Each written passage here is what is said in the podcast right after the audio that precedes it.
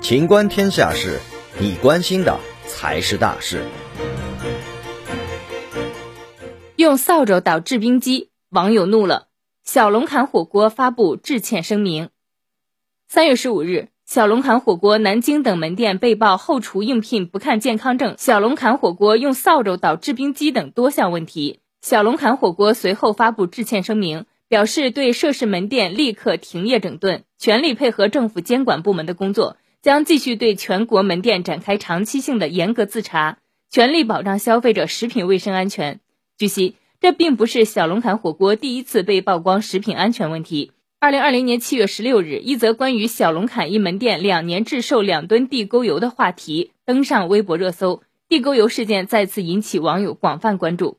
北京日报客户端记者查阅中国裁判文书网发现，网站此前发布的一则陕西省榆林市榆阳区人民法院的刑事判决书。披露了该火锅店品牌在过去两年间用地沟油制成火锅锅底向顾客销售，涉案两吨多。本期节目到此结束，欢迎继续收听《秦观天下事》。